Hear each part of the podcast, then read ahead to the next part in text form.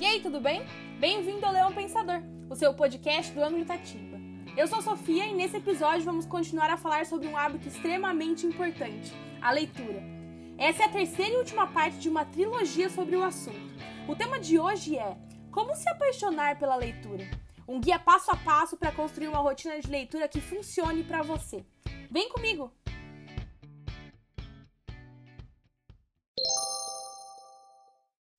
O objetivo desse episódio é despertar o brilho nos olhos da leitura dentro de você. Espero que assim que terminar esse podcast, comece a procurar um livro de sua escolha para ler. E não se preocupe, eu vou explicar também como encontrar esse livro e finalmente como construir uma rotina de leitura que funcione para você. O amor pela leitura pode começar em qualquer idade. O meu começou com os gibis da turma da Mônica e o incentivo da minha mãe quando era pequena, por exemplo. O mais interessante é que ela mesma não é uma leitora ávida, mas ela queria que eu fosse.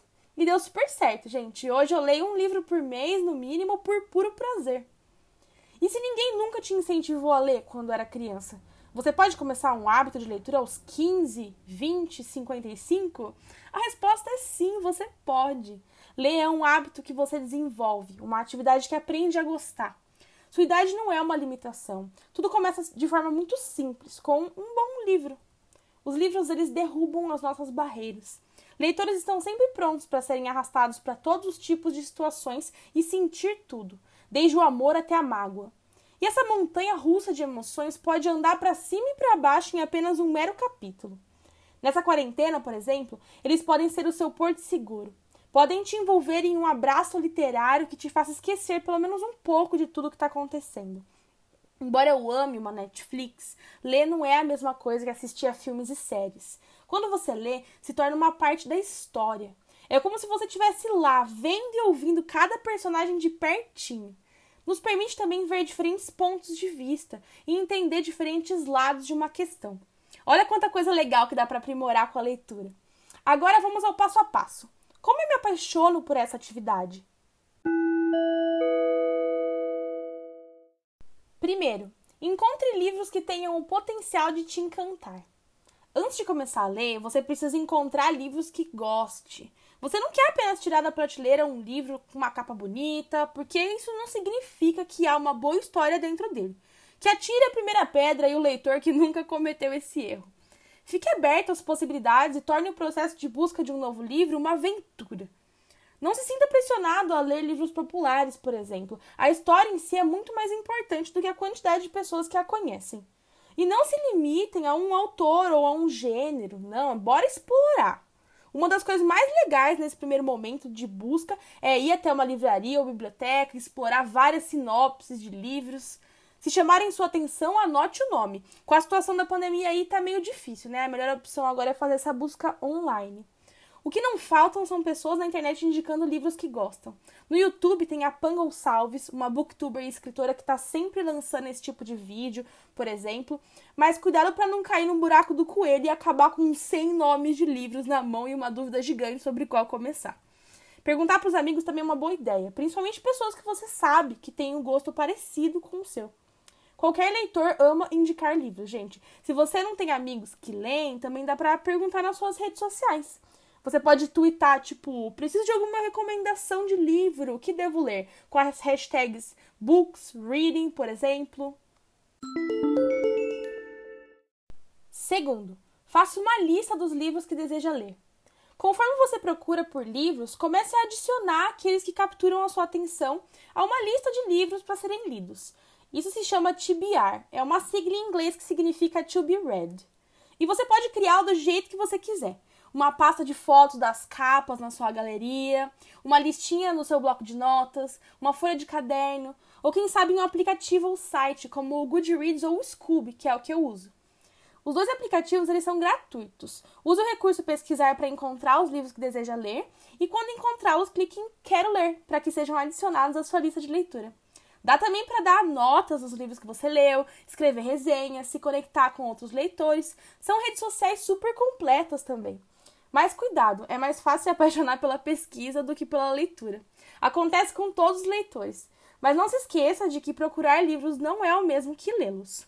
Adicione não só os livros que você escolheu por conta própria, mas também os necessários aí para os vestibulares, né? O que os professores indicam, por exemplo. Assim você vai conseguir deixar tudo organizado e ter uma melhor visão das suas leituras. Terceiro, descubra o seu tipo favorito de leitura. Algumas pessoas leem livros físicos, outras preferem os seus Kindles e tablets. E tem também uma galera que curte audiolivros. Cada um tem suas vantagens e desvantagens. A vantagem dos audiolivros, por exemplo, é que você pode ouvir enquanto caminha, faz academia, lava uma louça. Também são ótimos para as pessoas que têm dislexia, por exemplo. Dá até para ler e ouvir o texto ao mesmo tempo. O livro físico ele precisa ser carregado por aí e tem alta chance de ser rasurado nesse vai e volta. Sem contar que se você estiver lendo O Senhor dos Anéis, por exemplo, carregá-lo por aí vai ser quase uma musculação. Já o Kindle é leve, mas a sua bateria precisa ser carregada, afinal é um, é um equipamento eletrônico. Se esquecer de colocar na tomada quando a bateria estiver baixa, já era a sua leitura do dia. Mas um livro é um livro, gente, não importa como ele é consumido. A história é importante, não a forma como é lida. Pegue o caminho mais fácil primeiro, que combina mais com a sua rotina.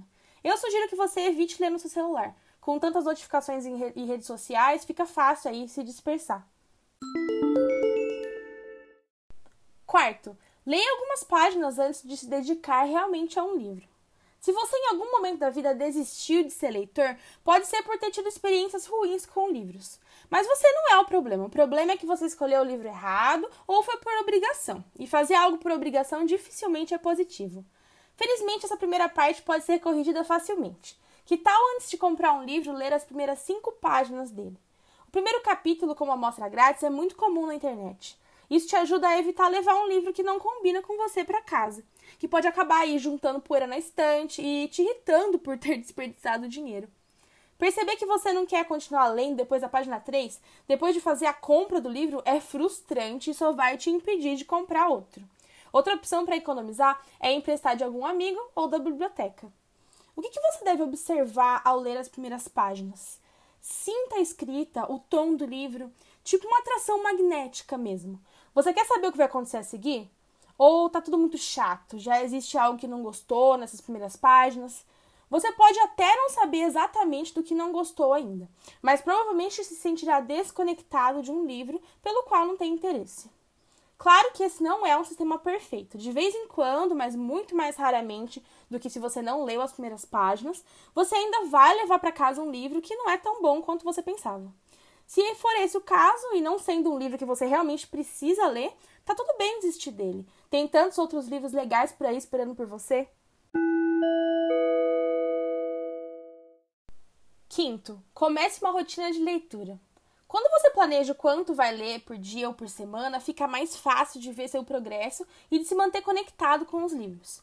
Você pode ler um livro por vez ou cinco, você escolhe como é que funciona melhor. Mas a coisa mais importante de uma rotina de leitura é que chega um ponto que você não precisa mais dela. Você se apaixona tanto por aquele momento que acaba sentindo falta. Aí vem a vontade genuína de ler. Uma rotina pode te ajudar a chegar a esse momento com mais facilidade. Na verdade, é muito difícil priorizar a leitura. Simplesmente não parece tão importante quanto estudar, ver TV, fazer exercício físico ou falar com os amigos. Mas a ideia é começar com poucas páginas por semana, para ir se acostumando com essa atividade na sua rotina. O ator Hugh Jackman compartilhou em uma entrevista com Tim Ferriss que ele lê todas as manhãs por meia hora, porque ele sabe que não vai ter tempo de ler mais tarde, mesmo que goste muito. Não existe uma rotina de leitura que sirva para todos. Na verdade, depende da sua programação, mas acho que é melhor começar a ler aos poucos mesmo, para não se intimidar. Evite definir uma meta grande, como ler por uma hora todos os dias. É provável que você não consiga alcançá-la e se sentirá tão desanimado que não vai querer mais ler. Aqui vão algumas rotinas de leitura simples que você pode implementar. Leia todas as manhãs por 15 a 20 minutos. Essa opção é perfeita para você que usa o celular logo quando acorda e está querendo quebrar esse hábito. Em vez de pegar o celular, pegue o seu livro. Você já está na cama, todo confortável, então por que não? Leia três vezes por semana. O dia que funcionar melhor para você, durante 20 minutos. Você não precisa escolher um horário. Em vez disso, substitua algo que você já faz pela leitura. Por exemplo, da próxima vez que você fizer uma pequena pausa nos estudos, que tal usar um desses intervalos para ler um capítulo ao invés de rolar o Instagram? Leia antes de dormir.